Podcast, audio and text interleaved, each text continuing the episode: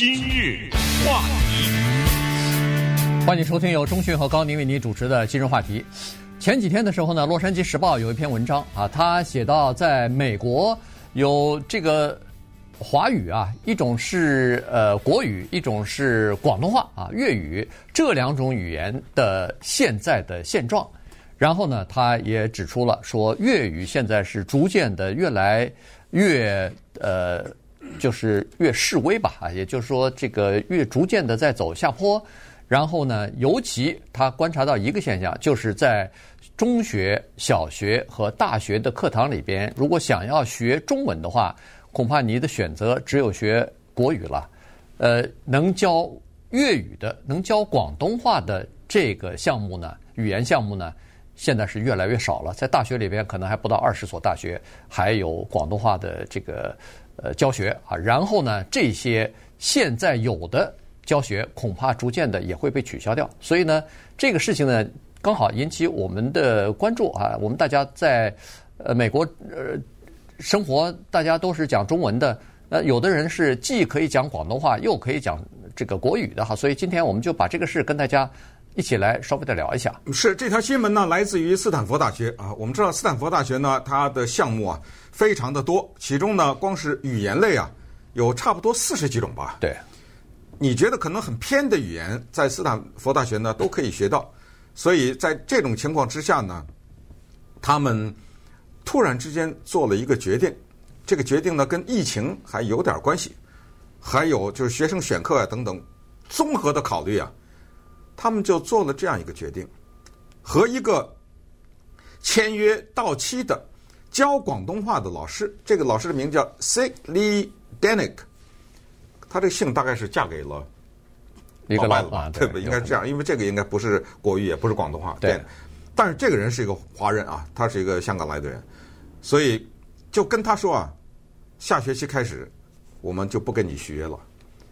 这本身呢也不算是什么太大的新闻，但是接下来发生的事情导致了这条。消息变成了新闻，那就是五千人的签名。嗯，一场捍卫广东话的运动从斯坦福大学的网站上打响。那么在这种情况之下，我想斯坦福大学也是始料未及啊，这怎么之间突然冒出这么个事情？我就是跟一个老师的合约的问题，这怎么发出这么多愤怒的呼喊？五千多人，而且这个数字可能截止到现在都已经不止五千了，对，可能闹不好都上万了哈。那这个呢，就给了我们一个机会，正好这不是也是亚裔传统乐啊什么什么的哈，就给我们机会，就小题大做一下，或者说也不一定是小题大做哈，就我们就把它引申呢聊一聊，因为这是一个全世界的问题，不光是国语广东话的问题，这是一个全世界的问题，就是所谓。方言是否需要保护？顺便说一下，广东话人家还不承认它是方言的啊。这等一会儿咱们再说，这等会儿咱们再说。咱们就先说这个东西。其实我们仔细想一想，在世界上怎么有这么多的国家讲英语啊？怎么南美洲这么多国家讲西班牙语啊？人家不是讲这语的，对不对？人家有人家自己的语言的，怎么？什么菲律宾呐，什么这种国家，有些人姓什么冈萨雷斯啊，什么 你知道吗？这是怎么回事啊？哎，这就是人类鲜血淋淋的历史造成的。这个就是侵略，这个就是殖民地，然后伴随着这个殖民地，就是语语言和文化的强行的移植，包括早年台湾日据时期，我们认识一些老年的一些台湾人，那流利的日语啊，对，对不对？哎，等等。当然了，咱们今天慢慢聊哈。在这个过程当中呢，也有非常可笑的逆向的语言现象。一个国家被另外一个庞大的或者强大的民族征服了，那个民族的语言没了，嗯，谁还会讲满语啊？对不对？对。哎，咱们今儿就聊聊这个捍卫广东话这个情况。对。呃，学广东话的人呢，根据这个文章当中说啊，其实我们自己想象当中也是这样子哈，就是说你学习一门语言，比如说学中文的时候，你有两种选择，一种是学国语，一种是学粤语的话，我相信，如果你学这个语言是为了方便沟通，为了方便以后你找工作，或者是为了方便你以后。呃，和这个代表某一家公司和就讲华语的，或者到中国这个地区去进行谈判啊、合约啊、合作啊什么的，那可能百分之九十九的人会选择国语。但是为什么会有人选择粤语来学呢？这头有几个原因啊，他这里头分析了，他说除了沟通之外，而且这个沟通主要是和自己的家人的沟通，也就是说和自己家里边的长辈的沟通。这个情况呢，呃，刚才中迅说过，这这不是一个普，这不是一个独立的现象，或者说是一个孤立的现象哈，在中国大陆也是这样子。呃，我看前段时间有一个统计，说是在因为南方的地方方言比较多啊，在南方的呃这些讲方言的城市里边，说是六岁以下的孩子听不懂方言的人是。比比皆是，恨不得是百分之八九十的人听不懂方言了。六岁到十五岁的孩子能听得懂方言，但是不太会讲方言。十五岁以上的孩子可以讲方言，但是已经讲得不地道了。就是基本上分这个层次，那就说明在中国大陆这个叫做国语或者普通话的推广，现在确实是很厉害啊。是这个大部分的孩子在学校里边都是用。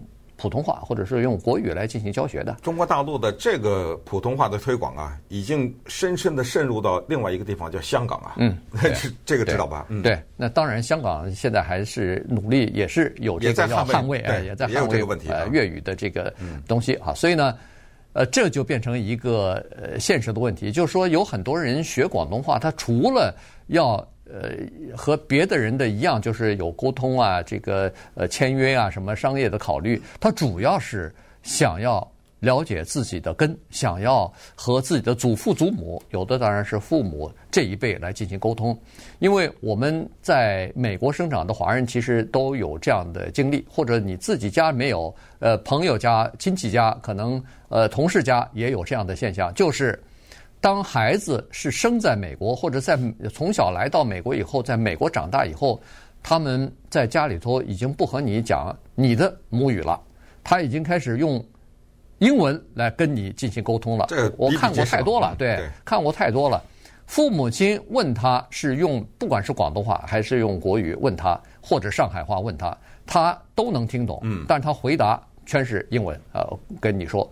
所以呢，他们的这个语言的能力、沟通的能力已经降到了这样的一个程度，就是只能做一些简单的对话，稍微深一点的对话，哪怕是父母亲不舒服了，或者是情绪上，呃，有一些想要进行沟通的，他的这个语言技能已经不够了。嗯，这个我有一个小的观察，但是这个观察是绝对没有任何依据的哈，没有大量的民调的数字的支持。首先呢。我相信可能有些人也有同感，就是我们身边有一些人叫做所谓的 A B C 啊，很多的 A B C 呢，他能讲流利的广东话，在家里面也是能够讲。当然，这可能是比如说老乔啊什么他们的后代啊什么之类的。我就注意到呢，有就是其实就是仅仅是一两个礼拜以前啊，我还在跟加州州立大学洛杉矶分校叫 Cal State LA 一个专门负责。叫做口述历史资料收藏馆的一个负责人，跟他聊，Julie，那英文是绝对的母语的母语级的哈。然后我就问了他一下，我说：“哎，你姓这个姓，你肯定是个华人嘛？你是讲什么语？”他说：“我讲广东话。”我说：“你的广东话是什么程度？”他说：“没有口音的程度。”嗯，所以他的英文没有口音，他的广东话没有口音。这样的人比较多，但是请纠正啊，如果我说错的话。但是我个人的观察是一个英文绝对的标准，然后一个国语绝对的标准的这样的人，我有点甚至敢说几乎没怎么遇到过，是吧？哎，这个情况是不是成立啊？我不知道，我只是说这是我一个个人的观察，就是有相当的这样的一批人，就是他们。这个广东话恨不得就是所谓的母语级的，然后讲着流利的英文。那么这一个情况又是怎么一回事儿？反正呢，可以这么说，我们一三零零电台啊，有相当多的人是讲广东话的，就是一个粤语人，我们叫，嗯，但是他能听得懂国语。可是这条路呢，逆转过来不太多，人就少很多，就人就少很多，就是一个母语是国语的人，又能听懂广东，当然大有人在，但是比起那条路来哈，比起那些人说，那是不可同日而语的。那既然这样的话，咱们一会儿就继续聊聊这个捍卫广东话的问题，因为在一个语言也好，在一个方言背后，那东西内容可就多了去了。今日话题。欢迎您继续收听由钟迅和高宁为您主持的《今日话题》。这段时间跟大家讲的呢是捍卫广东话的事情哈。这个《洛杉矶时报》一篇文章呢引起了我们的这个呃观察哈。然后想想看，这个事儿还真的在华人的这个社区当中啊，还是值得稍微的提一下的哈。呃，刚才说过了，这个在美国其实有很多的是讲广东话，就是母语是粤语的人啊。他们是可以听懂和可以用这个国语来和别人沟通的。然而反过来的话，讲国语的人能够听懂粤语，或者是用粤语跟其他的人进行沟通的人，那就少了很多了哈。这个原因是什么呢？原因第一当然就是刚才说的推广普通话的问题。第二呢，就是这个粤语啊，实在是比较难学。呃，其实对老外来说。东方的国家的东方的语言本身就比较难啊，这个因为不是一个语系的啊，而同时呃，它的这个整个的语法什么的也都不太一样，所以不管是中国的、韩国的日语什么的都比较难。但是我们身边却有很多老外是讲非常好的中文，我们电台就有两位啊，一位老包，一位杰西啊，嗯，他们的这个中文讲的就非常好，已经到了，一黑一白，哎，对对，而且。我相信已经到了可以用中文思考的这个就是思维的这个程度。而杰西是拿中文说相声的，对对，对对，所以是呃，就是说你问他的东西，他不需要再通过英文来翻再转了，来不及了，哎，他就直接就可以用这个中文的思考，用中文的思维方式来回答你了。而且他还不是一般的回答，他是带着幽默的回答，没错，知道吗？没错，这个东西难呐。是是，所以呢，呃，但是哈，对美国人来说。中文就是咱们说的国语吧，呃，这个四个声调已经让他们呃搞得头昏眼花的了。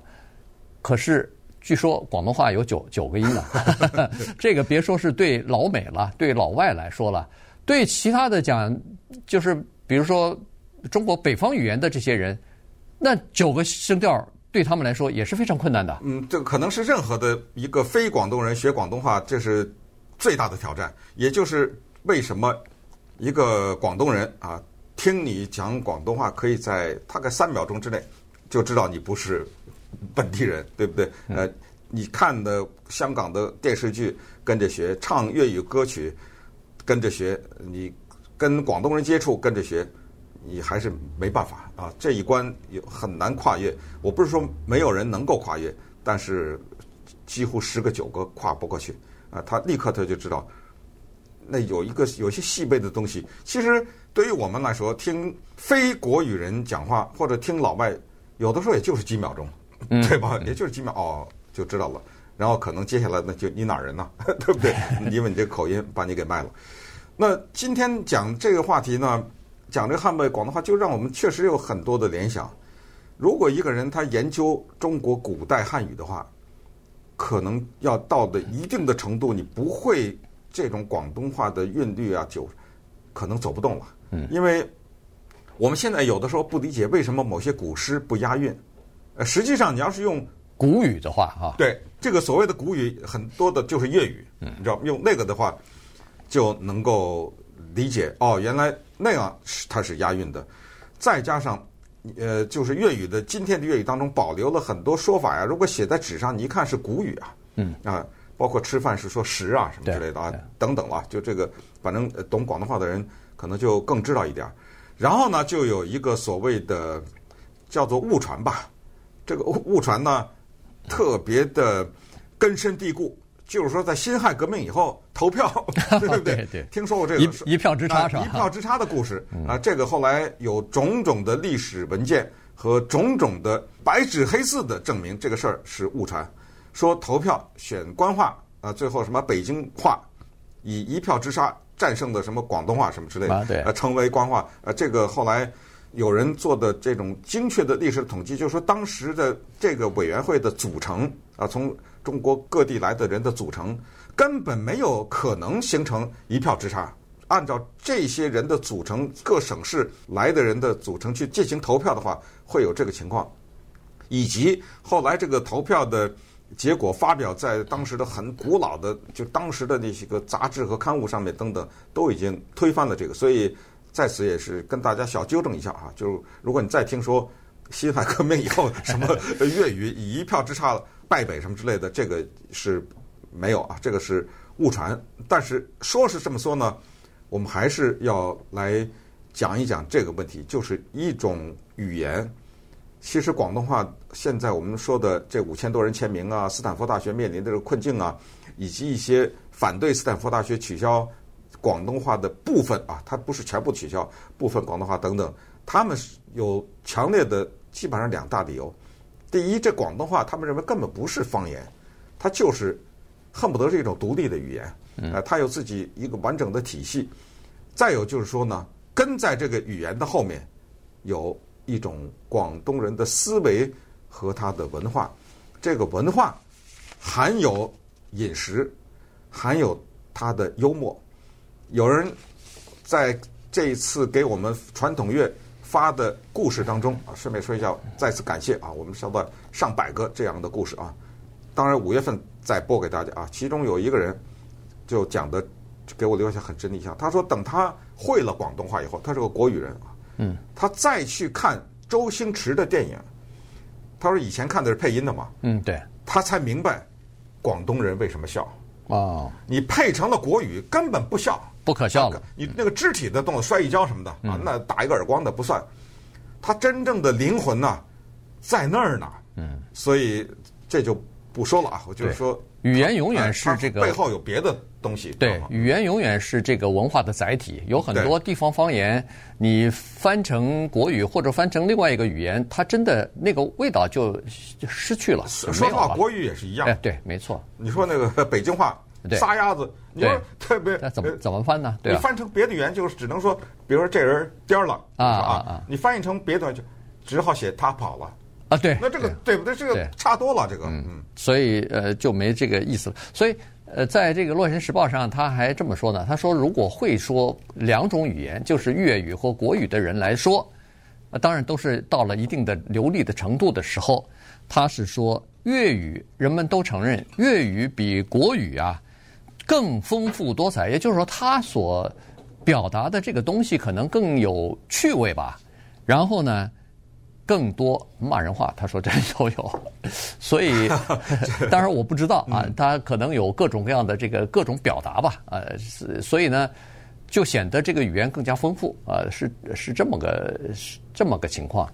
那现在呃，因为早年的时候，我跟中迅八十年代来的时候呢，那个时候你如果去餐馆里找工作呢，很多的地方可能超过至少是超过百分之六十七十是。讲广东话的老老板是讲广东话的。那个时候，你要是在餐馆找工作的话，恐怕还得稍微学点广东话呢。呃，如果在中餐馆找工作，但是尤其是在唐人街什么这对对对，这就是中国城啊、唐人街这些啊老桥比较聚集的地方。但是这过去二三十年，来自于中国大陆的、来自于台湾的移民是越来越多哈，而且不成比例的，比那个来自香港的比例要高得多。所以现在在美国的华人当中，用国语来进行交流和沟通，那就更加更加普遍了哈。那也在从数量上一下子就压倒了这个讲广东话、讲粤语的这个这个数量了。所以，呃，广东话等于是越来越。失去了它的这种，呃，就是作为沟通和交流的这个作用的这个氛围吧，或者说这个整个的这么一个生物圈、生态圈啊，逐渐的给压缩了、缩小了。对，那稍等会儿我们来看看这一位被斯坦福大学解职的 Sidney Danick，他是一个什么背景？然后当五六千人签名了以后，要求斯坦福大学不要解职的时候，他又做出什么样的决定？话题，欢迎您继续收听由钟迅和高宁为您主持的今日话题。捍卫广东话呢，是从呃斯坦福大学开始的哈。这个刚才说过了，Sick Lee Danick 啊，他是这个呃生在香港的这么一位教育专家啊，他是有这个教育呃博士学位的哈，教育语言博士学位的。呃，一九九七年就在斯坦福大学呢教粤语了啊，粤语就是这个广东话。那么他当然在教学当中，他的很多的学生啊，其实都是根都是要不来自于中国大陆的广东，要么就是来自于香港。也就是说，很多的学生学了这个语言之后呢，要么就是了解自己的祖先的一些事情，呃，或者说是更加。顺畅的可以跟家家里边的长辈来进行沟通的哈，比较多就是我们说的 A B C 了啊，对，主要是家里是粤语背景的这种，对，而且是讲不了的这种，对，而且可能都是第二代、第三代的这个 A B C 了啊，就生生生长在这个美国的，呃，这个呃 Danick 呢，他这个教学方法其实也是挺好的，这就是为什么他的很多学生站出来替他讲话啊，说不应该取消这门外语。呃，这个很多学生都是说他呃把这个语言啊运用到生活当中去，运用到课堂之外，这样的话语言才有生命力嘛，才可以让学生更加容易记住，呃，才变得更加有趣。你比如说到端午节了，他呃教学生一起来包粽子，呃，一包粽子就要讲讲到中国历史的这些故事了，然后他带学生去到唐人街去参观啊，然后呃。他知道有很多学生对什么李小龙啊，对什么中国武术感兴趣，哎，他就在课堂当中把这个语言和李小龙的故事结合起来，就开始一边讲故事一边教教语言了，所以生动活泼啊，所以很多的学生毕业以后反而可以逐渐的哈，慢慢的和自己呃这个家里头的长辈啊用粤语来进行沟通了。嗯，他的这些学生呢，毕业了以后就分布在各个地方，有的人。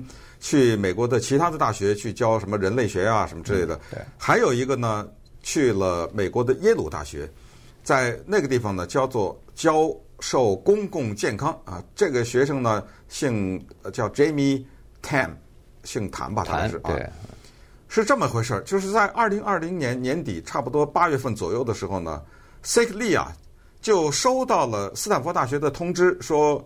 我们广东话这门课有可能保不住了，但不管怎么样呢，你的合约就到此了。你想想，他从九七年教，哇，这也教了好多年了，对啊，对不对？二十多年了，二十多年了，嗯。结果就是刚才说的，他的那个学生 Jamie Tam 呢，听到了这个消息，那个时候他早都已经毕业在耶鲁大学了。他听到这个消息以后，是他发起的网上签名运动和捍卫广东话的这个运动。没想到啊，刚才呼呼啦啦的五六千人在上面。签了名，签了名以后，斯坦福大学有点为难了啊，这个怎么办呢？这个压力很大呀，更不要说有一个做就是亚洲食品批发的这么一个香港人，嗯，叫 Scott Chunho Swan，姓孙吧，大概是我想啊，嗯，根据这个拼写看，他说了，哎呦，斯坦福大学要把广东话给我取消了，我是一个香港人，我的孩子。大概他比较忙，没时间哈教。我花钱请人教啊，教他们广东话。嗯，我的孩子是周末的时候去中文学校学国语，中文学校不教广东话。我花钱请人教我的孩子广东话，你这儿给我取消了。这样吧，咱别的也不说，我也不签名了。这儿有张支票，一百万美元，活生生的就捐给了斯坦福大学。嗯，你把那个老师给我请回来。斯坦福大学呢说，这样吧，过去啊，我们广东话呢这个课是三门啊，或者三节，我们现在呢删一个，变成两门啊，怎么样？嗯、两节课。两节，而这个 Sic Lee 呢还可以回来，不过我们就按小时付钱了，嗯，就叫做 part time，对，对？对。那这样一来，待遇就差多了，差太多了，什么福利啊，什么全没了。哎，没错，没错。所以呢，sick Lee 现在决定不回去了，不不不回斯坦福了。当然，想去教这个粤语的人多的是啊。他但是不回去，他不回去，呃，也不是就放弃了，他就现在致力于叫做要成立一个保护粤语的这么一个非营利组织啊，现在他正在呃筹划这件事情。叫做粤语联盟啊，就是呃在筹划这件事情哈、啊。那么相相信有很多人大概都会都会去参加。那斯坦福大学要取消这个粤语的教学呢，它也是有它的原因哈。第一是因为新冠疫情的原因，很多学生都待在家里边，那么呃他的这个。